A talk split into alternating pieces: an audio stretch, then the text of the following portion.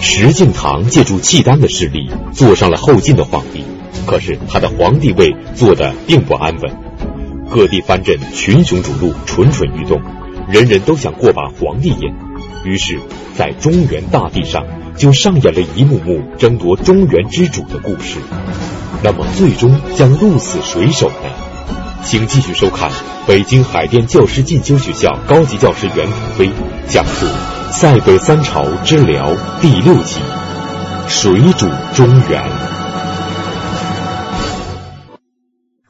这个上一讲啊，咱们讲说这个后唐的节度使石敬瑭。做了后晋皇帝之后啊，他这个皇帝也做的不安稳啊，面临着内忧外患啊。内忧上一讲我们讲了，这外患从哪儿来？这就说到什么呢？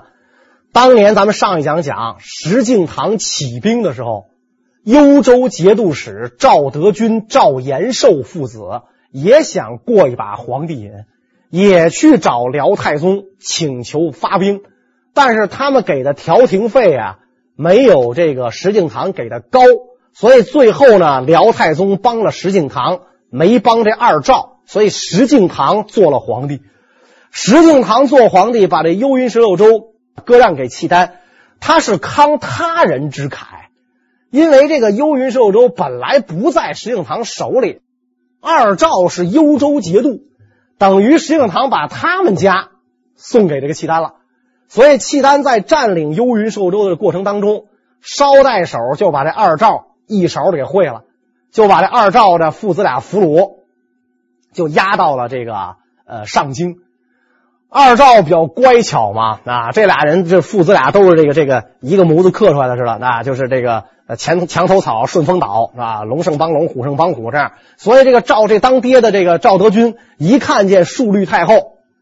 扑通一声就一下就跪下了，他装乖嘛，是吧？啊，罪臣这个投降来迟，死罪死罪啊！早就应该来福保明主啊！你看还劳明主您出兵，还还把我千里迢迢的送这儿来，真对不起，是吧？我愿意把幽州的田宅财宝全部献给您。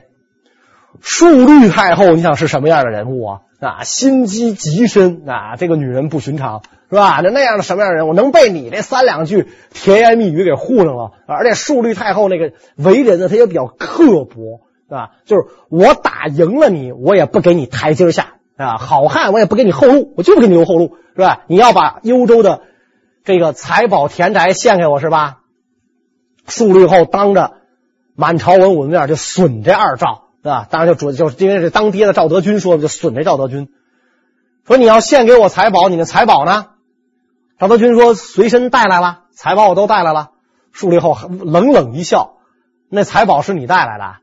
那是我们大契丹缴获的，对吧？那是战利品，连你都是俘虏，你有什么私有财产？那都是那都是我们缴获的东西啊！”说行，财宝算算算，反正你拿来了，我看见了。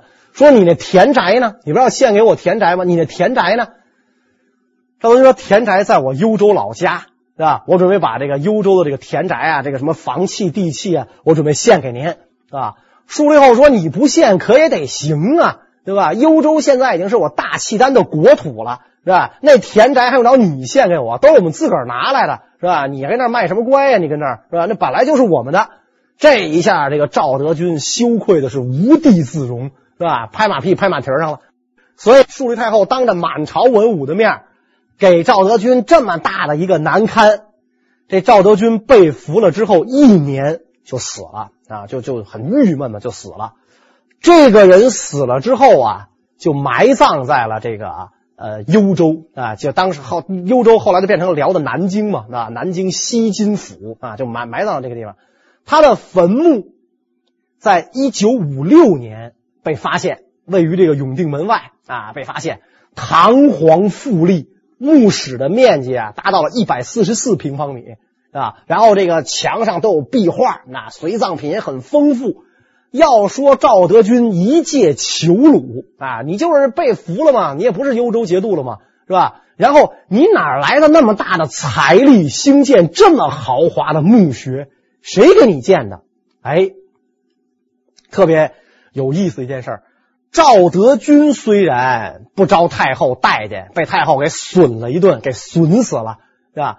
赵德军的儿子赵延寿非常得太宗皇帝的欢心，在这个辽太宗时期，赵延寿仍然做幽州节度使，并且晋封为燕王。想必是赵延寿出资。给自己的干爹修造了这么豪华的陵墓啊！这个赵延寿啊，他为什么这么受太宗皇帝的喜欢啊？甚至这个一族封王啊，一个重要原因就是因为啊，这个太宗皇帝啊认为中原汉地不好治理啊，因为这个草原民族嘛，他对这个这个中原汉地的情形啊不是很了解。他觉得中原汉地不好治理，希望用这个汉人来治汉人，所以让这个赵延寿去做这个幽州的节度，帮助他治理这个中原汉地啊。太宗皇帝是这么想的，没法跟赵延寿明说呀。因为我不会治理汉地，所以呢，派你去统治这个幽州故地啊！你要尽心我尽心于我大辽，他没法这么说啊！他就只能他就哎，你你你这个接着去镇守幽州吧，你原来不是幽州节度吗？你接着去吧。所以他这么一做的结果，给了赵延寿一个误导，或者说给了赵延寿一个暗示。赵延寿就认为什么呢？认为自己在太宗皇帝面前很有人缘。很受太宗皇帝的宠爱，他念念不忘什么事呢？他念念不忘的事就是当初我爹跟石敬瑭争天下，都去找太宗皇帝这个请求救兵，结果他太宗帮了石敬瑭，我爹输了，输了呢就被俘了，被俘了挨了顿损就死了，是吧？所以我要给我爹报这个仇，争回这口气。赵延寿念兹在兹的事就是。我要推翻后晋啊，当时就应该叫大晋了。我要推翻他石家的天下，我赵家人来做中原的天子。所以在这样的情况下，这个赵延寿啊，就一再的挑唆这个契丹出兵攻打后晋啊。我们说这后晋的外患哪来的？后晋的这个外患还真不是说契丹人想打他。是当年跟他他竞争失败的这个这个这个伙伴，想第二次再跟他较量一番，一再的给这个契丹在契丹面前上他的眼药啊，咱们出兵，咱们打汉地富庶广阔，那他给你那点那点好处，什么十六州啊，一年三十万匹绢啊，这太少啊，光光叫你爹管什么用啊，是吧？跟你叫爹，你能长一斤肉吗？是吧？没有用，是吧？说咱们灭了他，咱们来来来来来把这些财宝什么运回北国。赵延寿为了报仇，极力挑唆辽太宗发兵消灭后晋的石敬瑭，但是辽太宗与石敬瑭毕竟有言在先，因此辽太宗对于赵延寿的挑拨根本不予理睬。就在赵延寿为此大伤脑筋的时候，石敬瑭却出事了。石敬瑭死了，石敬瑭这一辈子这叫冤呐，是吧？这叫冤，在后唐的时候。是吧？这个皇帝整天看他不顺眼啊，整天觉得他要造反啊，终于把他给逼反了。造反的代价是很沉重的啊，四十多岁得管人三十多岁的人叫爹，幽云十六州也割让出去了啊，一辈子顶着这个汉奸的骂名，而且一骂就是一千多年，是吧？千载骂名，付出这么大的代价做了皇帝，内忧外患，没几年死了。石敬瑭一死，他的干儿子继位啊。这个那个时候的这个这个将领们嘛，爱爱养这个义子嘛啊。他的干儿子继位，他的干儿子就是石重贵啊。石重贵继位，这个石重贵一继位啊，出了事儿了啊。石重贵一继位出什么事儿呢？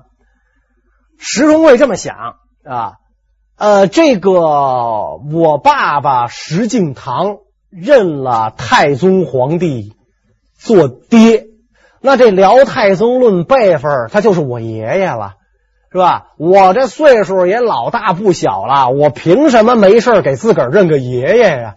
对吧？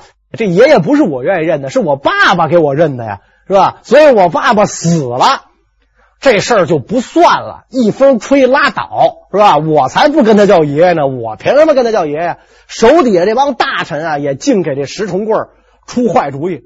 这帮大臣跟石重贵这么讲，说咱们啊，这样啊，咱们这样称孙可以，你爸爸认的爹就是你爷爷，你不认就是不孝，对吧？你甭管你爸爸是在什么情况下认的爹，这是改变不了的，是吧？你就是孙子，你不认就是不孝。所以咱可以称孙，但咱不能称臣。哎，石重贵一想，这主意好，称孙不称臣。还有俩条件呢。当年我石敬瑭还答应了条件呢，一个幽云十六州，那没辙了啊，没辙了，那割出去你甭想收回来，这不可能了。还有一个就是每年三十万匹绢，这事儿怎么办？这些大臣又开始给这个石重贵出馊主意。赊着，拖着，拖黄了算是吧？咱也不说不给他，是吧？咱你别说不给他，你说不给他，这不显得咱们赖账吗？是吧？咱不给他，呃，咱不是不给他，对不起，我们这儿困难，是吧？我们这儿闹灾了，今年给不了，是吧？明年一定给，到明年你再编啊，是吧？咱中原旱地这么大，每年哪儿哪儿不闹点灾，哪哪有点灾？今年水灾，明年旱灾，后年蝗灾，你天天天天可以闹灾吗？你就不给他，拖着，拖黄了算。他还能为这三十万匹绢出兵来打你吗？石重贵一想，对啊，我这些大臣给我出的主意真高，称孙不称臣，绢我给他拖着，黄了算。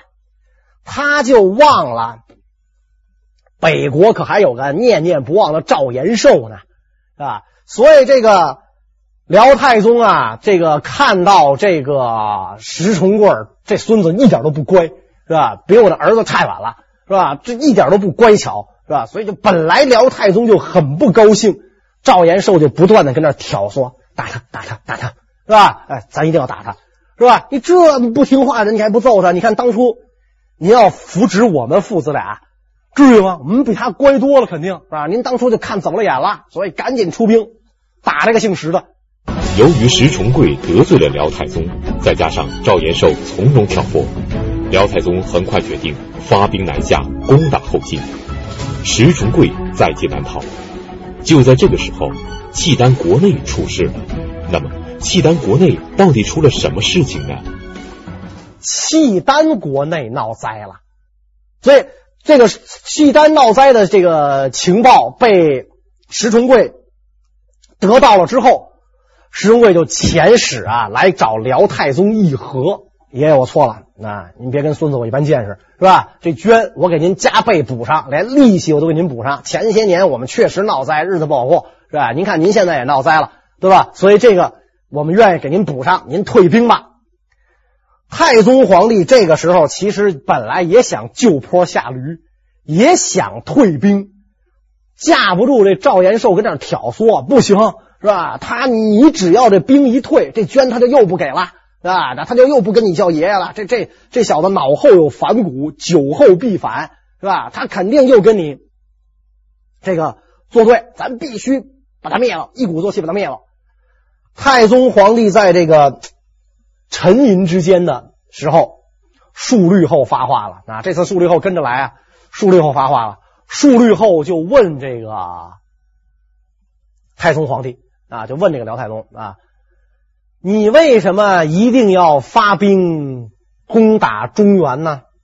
这个太宗皇帝就讲：那我这孙子多不听话，是吧？他原来称臣，现在不称了；原来应该给我绢啊，他不给了，所以我一定要教训教训他。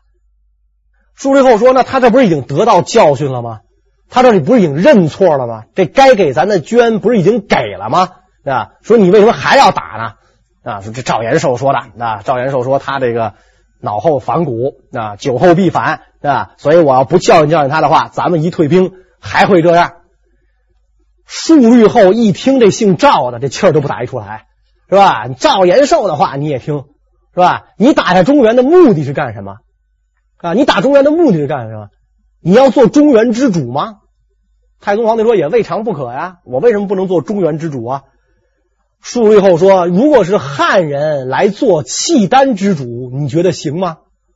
太宗皇说：“那当然不行了！大辽皇帝这肯定是契丹人当啊，那不行。”所以述律后说同同样的道理，你又何必一定要做中原之主呢？你也知道汉地难治，是吧？你也知道中原人不好对付，是吧？房子你住得惯吗？整天弄一院给你圈起来，你住得惯吗？是吧？种庄稼你会吗？是吧？你非要做中原之主，所以中原人啊，留给中原人去治，咱们还回草原上。因为树立后是典型的这种这草原势力的这种代表嘛，是吧？这耶律倍因为。是汉化代表，他他不待见啊，所以他就立这个二儿子，他觉得这是跟他一条心的草原上的这个这个势力啊，草原之主，所以咱们还回咱的草原，咱该干嘛干嘛去。哎，太宗皇帝一听，不是我不想出兵，是因为母后不让打，群臣苦劝，所以朕免从众议。石重贵，算你小子命大，是吧？这一次我饶了你啊，我退兵了。该叫爷爷你叫，这个该该称臣你称，该把绢给我送来，给我送来。然后辽军就就这个这个契丹军队北返啊，契丹军就撤了。契丹军一撤，赵延寿失落到了极点啊，是吧？好不容易赶上这个石重贵不乖的时候，出了一回兵，没想到这个这么快就退兵了啊，所以赵延寿非常失望，就跟这个。太宗皇帝就这么讲，说：“您看，要不这样成不？呃，您找一个合适的人选。”赵延寿的意思就是我比较合适，是吧？但是这话不能明说，是吧？您看谁熟悉中原的情势，是吧？在中原人当中又有那么一点点声望，您选这个人来统治中原，是吧？太宗皇帝天纵圣明，是吧？就你这点小心眼，人还看不穿吗？那这甭选别人了，就赵爱卿你吧，是吧？赵延寿就等这句呢，谢主隆恩，太好了，是吧？太好了。然后这个太宗皇帝就跟赵延寿讲说：“你呀，替我好好看着中原汉地，将来让你做中原汉地之主。”哎呦，赵延寿给激动的哟，是吧？这个太感谢您了，我黄袍都做好了，是吧？就等着您发话，立我为中原汉地之主。是吧？太宗皇帝这完全是在利用赵延寿，那赵延寿就就就当就信以为真，就觉得这个太宗皇帝真的要立他做中原汉地之主，就真的喜出望外。太宗皇帝索性耍这个赵延寿耍到家。既然你那么想做皇帝，你不连黄袍都做好了吗？你把那黄袍穿上，是吧？你穿上，你穿上之后，到那个后晋的降卒当中。好多投降的这个士兵嘛，大将啊，投降的文武百官啊，你到那里边溜一圈，对吧？你让那帮人看看，中原还是中原人做皇帝。哎呦，这个赵延寿乐颠颠就去了，穿着黄袍，认识我吗？是吧？认识我吗？是吧？原来咱们一殿之臣，看见我现在穿的什么？是吧？我以后就是你们的皇上了，是吧？还是中原人做中原的皇帝，你们别害怕。是吧？别害怕，咱们咱们还是还还该该过咱的日子，过咱的日子啊！咱仗着大辽的这个庇佑啊，仗着契丹的庇佑啊，咱们还仍然过咱的日子。哎，这些降卒果然就放下心来了啊！原来他做皇帝啊，原来都是这个称兄道弟的，现在做皇帝了，现在没问题啊，他不会害我们，就放下心来了。辽太宗安顿好赵延寿之后，就班师回草原了。赵延寿满心欢喜，等待着辽太宗的册封。那么，赵延寿最终等到的将会是什么呢？他能够如愿以偿吗？等太宗皇帝回去之后，圣旨下来，赵延寿幽州节度使、燕王、枢密使啊，一堆官衔。赵延寿一下傻了，原来不是这么说的呀！原来我官衔没这么长啊，就俩字儿皇帝是吧？现在怎么这么长啊？所以赵延寿非常郁闷，恋恋不舍的把这黄袍脱了下来。既然不是中原之主嘛，你就不能穿黄袍了啊！这给脱下来了。脱下来之后，这个赵延寿这件事他他忘不了啊！他一定要当中原之主，他要当中原之主，他就一定要让太宗皇帝出兵去打后晋。太宗皇帝第一次退了兵。退了兵，这个赵延寿就不断在挑唆太宗皇帝。太宗皇帝又能看穿赵延寿的阴谋，又不为所动。这个赵延寿啊，啊，就干了一件最不知死活的事，就这这这个人就有点死催的了。他找太宗皇帝说什么呢？当年您答应我做中原天子，您这话还算数吗？太宗皇帝一下就傻了，没见过大臣敢这么跟他说话的，是吧？皇上跟你说的话都算数吗？是吧？当年跟你虚与委蛇，是利用你，你还真拿自个儿当个人，是吧？但是太宗皇帝，皇上金口玉言，你又不能反悔，是吧？皇上又不能说我那逗你玩呢，是吧？我当时想利用你，又不能这么说，就只好跟他东拉西扯，云山雾罩的，跟他扯闲篇，是吧？我不是不想用你啊，啊，只不过现在后晋他没有师德呀，咱国内又有灾难，又有灾荒啊，他没法出兵啊，跟他这个扯了一通。赵延寿不耐烦了啊。皇上不入正题，赵延寿不耐烦了。赵延寿跟皇上讲：“干脆您立我为皇太子得了。就是这个石敬瑭能认您做爹吗？那我也可以认您做爹。您多一儿子，您也不您也不那什么，是吧？您您您这儿子多多益善嘛，是吧？您您干脆立我当皇太子得了。”太宗皇帝听完这话，我估计太宗皇帝心里的感觉就是笑比哭好，是吧？没见过这号人。是吧？直白的，就是人家石敬瑭认我当爹，人也没要求当太子啊。您可倒好，直不愣登，您干脆做认我做太子得了。太宗皇帝说不行，是吧？太子一定是契丹人，你不是契丹人，你怎么能当太子呢？所以跟赵延寿说不行。结果这个赵延寿啊，回去之后，这个太宗皇帝就琢磨，这个人呐，立令智昏，要反。给他来点狠的吧，那别让他一天到晚这么胡搅蛮缠了。所以太宗皇帝就把这个赵延寿就给抓起来了，幽禁起来。最后一直到了这个世宗在位的时候啊，就是第三代皇帝世宗在位的时候，赵延寿才才死啊，才被幽禁致死。赵延寿的皇帝梦破灭了，但是在当时各地藩镇手握重兵，蠢蠢欲动，人人都想过把皇帝瘾。于是又出了一个赵延寿式的人物，那么这个人是谁呢？后晋国内有一个叫杜重威的大将，露出了要当皇帝的苗头。赵延寿这个被抓起来之后，契丹失去了一个绝好的先锋和向导，是吧？以后如果要再进兵中原。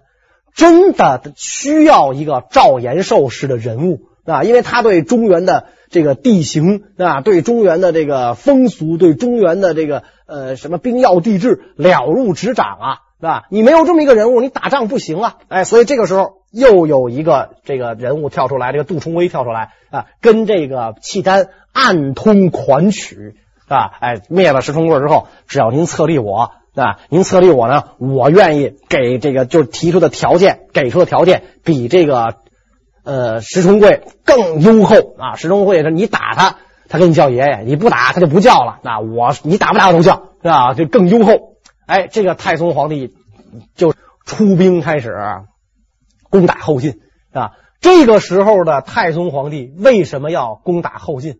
你如果是石重贵还是杜重威？你立谁都一样嘛？你为什么要为了杜重威去打石重贵？其实很明白的一点，就是太宗皇帝这个时候真动了自己做中原之主的念头。在草原上太不自由，这么大岁数了啊，四十好几了，这个政权还在述律后手里，母后处处掣肘，那我太不自由。如果我能做中原之主的话，那么啊，我就可以摆脱母后的阴影。因此，这个太宗皇帝这一次领大军南下，这次就是做好了要灭亡后晋的准备。你爱是不是我孙子，我一口气儿就把你给灭了算。这个时候的石重贵只好派大将领兵北上抵抗，派的就是这位跟契丹暗通款曲的杜重威。啊！率三十万大军北上迎击迎击契丹。杜重威走一路啊，他故意的虐待士卒啊，然后就捡那个阴雨连绵的季天行军啊，然后满满地泥泞的时候行军，然后这个天气一好啊，艳阳高照，路也干了啊，咱住宿晒晒被子是吧？然后克扣士卒的军粮，所以士卒每天都有逃亡的啊。今天少一个连，明天少一个营，每天都有逃亡的。等到了前线驻扎下来之后，杜重威整日饮酒啊，这个不训练士卒，士兵逃亡他也不管。那有人来跟他报告，今天咱又少了多少部队，他不管。他这么做的目的是什么？我如果主动归降契丹，难免跟石敬瑭一样留下千古骂名。我不能这么干。我要怎么干呢？我把我的兵全逼跑了，最后我光杆司令一人，我怎么抵抗啊？我光杆司令，我怎么抵抗啊？对吧？我想抵抗，我一个人打得过契丹十万大军吗？对吧？所以他就整就跟那儿扎着营。契丹对他的情况是很了解的呀，暗通款曲嘛，很了解。所以契丹发兵，契丹发兵一打，杜重威马上投降，是吧？不是我不想抵抗，而是我无力抵抗，我的兵全跑了，是吧？我的兵全全跑了，确实也有可能朝廷的粮饷也给的不足，这确实有可能，是吧？所以我没法抵抗。皇帝不拆饥饿兵吗？率三十万大军就投降了。那当然，这个这时候这个时候三十万本来可能就是个虚数，这个时候就虚之又虚了。咱不知道还剩多少人就投降。他一投降，太宗皇帝实践了自己的诺言。你们家黄袍做好了吗？是吧？你不是早就想当皇帝吗？那个当年那赵延寿做了黄袍，你做过吗？呃，杜重威说：“哎呦，也做过。那行穿上，是吧？穿上，去到你这个降卒当中，跟干跟赵延寿当年一一样的事儿，你去安慰一下你的降卒，让你的这些降卒啊。”别造反！杜重威一听，迫不及待就把黄袍就穿好了。穿上之后，就到这个这个军营当中啊。现在你们保着我了啊！这些兵本来就是他带出来的吗？啊，一看他当皇帝了，非常高兴嘛啊！你赵延寿干这事儿，这才刚刚过去几年呀，杜重威又干这事儿，是吧？就这俩人就被这个辽太宗啊，就被这个耶耶律德光玩弄于股掌之上，是吧？要是说第一次。被耍还情有可原，前面你那老哥都被耍了一回了，那你还干这事儿是吧？这俩人如果见了面，互相谈一谈穿黄袍的感受，很有意思，对吧？哎，俩人聊聊当年你穿的是什么心情？哎呦，我也是这心情，是吧？没想到都被这个耶律德光给耍了，所以这个杜重威三十万大军解甲，石重贵就没法抵抗了。精锐部队全没了吧？全带出去了。所以契丹大军一南下，石重贵束手就擒，开封城就被攻破了。啊，契丹军就攻进了这个开封。这个时候，杜重威就来找这个耶律德光啊，找这个太宗啊啊！你看，您该履行诺言了吧？是吧？我这三十万人都没抵抗，就开城投降了，是吧？黄袍我也穿上了，啊，然后您也让我显摆了一圈了。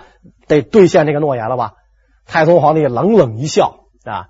我打算治自己治理中原啊！朕做得草原之主，便做得中原之主。把他那黄袍包下来，啊？给扒下来，扒下来之后，该给他送哪去送哪去，是吧？所以这杜重威跟这个赵延寿最后弄了个一个下场啊，就记吃不记打吧啊，弄弄了个一个下场。所以这个辽。我这个这个契丹的太宗就耶律德光啊，就准备自己做中原的天子，灭了后晋，进了开封之后，他在开封又搞了一个登基大典，继皇帝位啊。这个时候他继皇帝位，就把国号从契丹改成了辽，因为契丹是部族名，契丹族。他的国号是辽，这一年是公元九百四十七年，契丹正式改国号为辽。九百八十三年又改回叫契丹，一零六六年又改回叫辽。所以这个契丹跟辽这个国号老变，咱就甭管它，统一称为辽，是吧？因为中国历史上，比如我们二十四史辽史没有契丹史，是吧？统一称为辽。所以这样一来。这个呃，辽太宗耶律德光做了中原之主。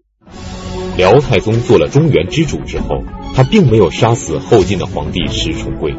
那么他会怎样处置石重贵？石重贵最后的下场又是怎样的呢？石重贵呢，被废，压着北上，那压着北上。实际上，就咱们讲说这个最后金。灭了北宋，上演了一幕靖康之变，是吧？徽钦二帝这个仓皇北险啊，然后死在这个北国啊。实际上这一幕啊，一百多年前就上演了，只不过是因为这个后晋的影响不如宋，石重贵也不像徽钦二帝那么大名头，遭人同情，他被押着北上。石成贵跟徽钦二帝不一样的地方，就毕竟他是武将出身，是吧？他打天打过，跟着这个太祖石敬瑭、高祖石敬瑭打过天下，所以辽军不供应任何饮食，石成贵自己猎兽充饥啊啊，这他还行，能打打打这个畜生啊，打飞禽，打完了之后充饥。到了这个千里之外的黄龙府，刚安顿下来，圣旨来了，去怀州啊，这个。不在黄龙府安置，去怀州，一走又一千多里，到了怀州。到了怀州之后，哎，对他来讲有一个很不错的事儿。呃，一会儿我们会讲到，就辽太宗皇帝驾崩，世宗继位啊，赶上辽国的皇位更迭，所以世宗皇帝对这个呃石重贵呢还算不错，就把他安置在怀州，你们就住下来吧。石重贵刚歇一口气儿。打击接二连三的就来了，世宗皇帝的舅子看上石重贵的闺女了，就来跟石重贵要啊，说的这个，把你闺女给我吧。啊，石重贵说呢，我我女儿还小啊，没到嫁人的年龄啊，不能出嫁啊。结果这个世宗的舅子就找世宗去了，那个战俘的闺女我想要，他不给。世宗一听就怒了。不给你不会抢嘛？你抢去呗。所以这个世宗，这个世宗的舅子就去了，把石重贵的闺女给抢走了。石重贵的闺女被抢了之后，就给别的契丹大臣就做了一个榜样。哦，原来要不着可以抢啊！大家都来啊！你抢老大，我抢老二，他抢老三，是吧？抢完闺女就抢石重贵的嫔妃，是吧？那没有闺女就抢嫔妃呗，那就就等于这个石重贵受尽了这个屈辱。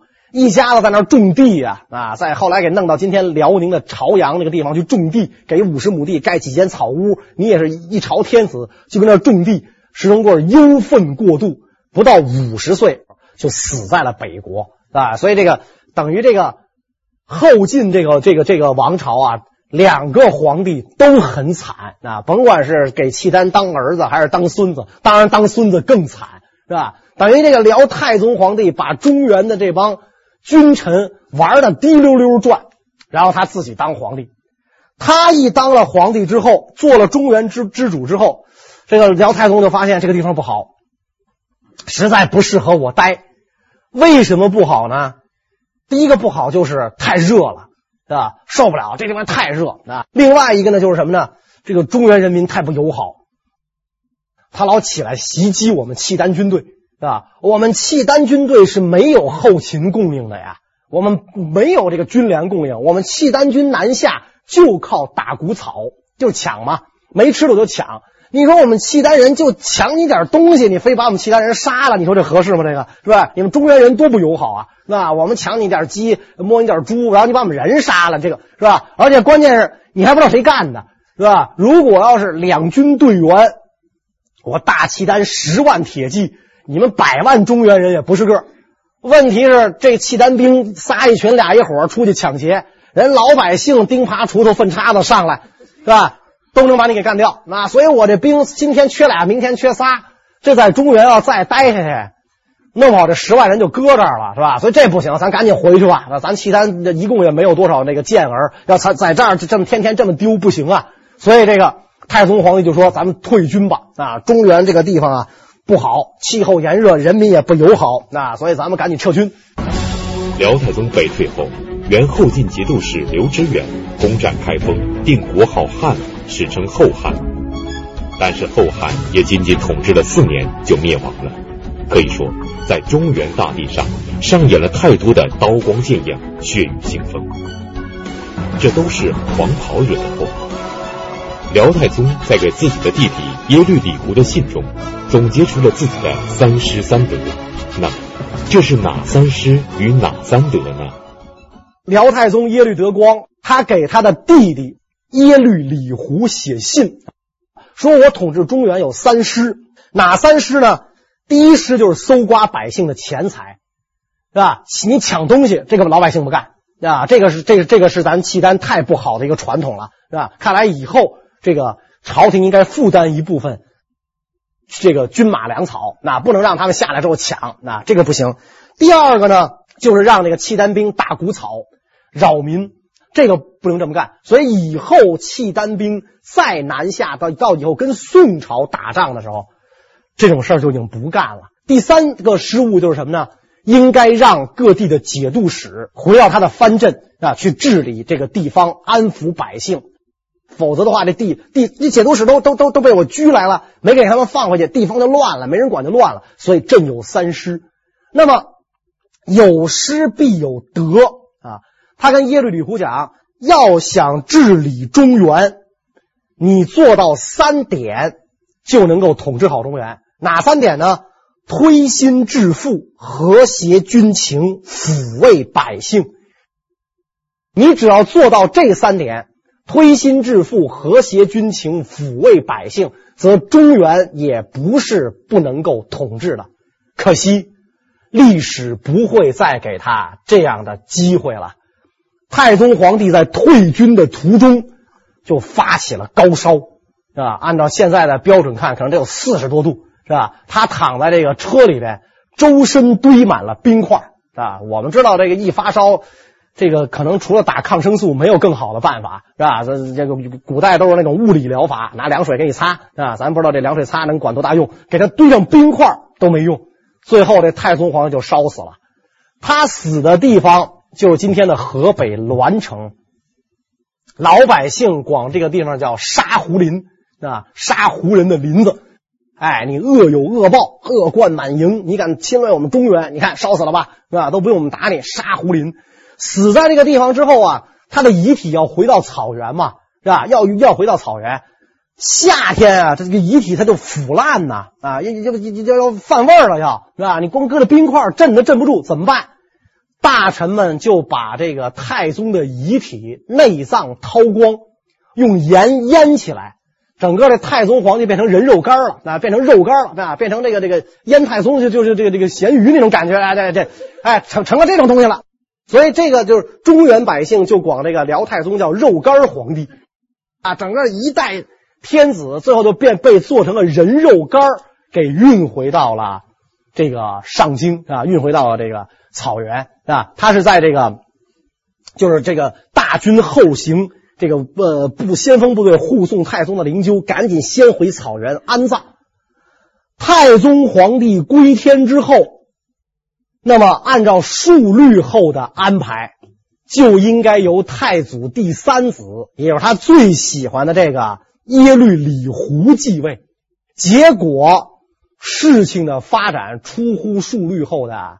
意料啊，让耶律李胡继位，跟着太宗来的这帮人就全不干了，是吧？数律后本来就残忍，耶律李胡比他妈还残忍，是吧？以数律后的丧子之痛，一定会发泄在咱们这帮人身上，还不都得让咱们陪伴先帝去，是吧？所以这个事儿绝不能干，绝不能让这个耶律李胡继位。怎么办呢？就急急忙忙的拥立了一位新天子，也就是数律后最不待见的长孙。承继了大统，那么这个人是谁呢？咱们下一讲再讲。谢谢大家。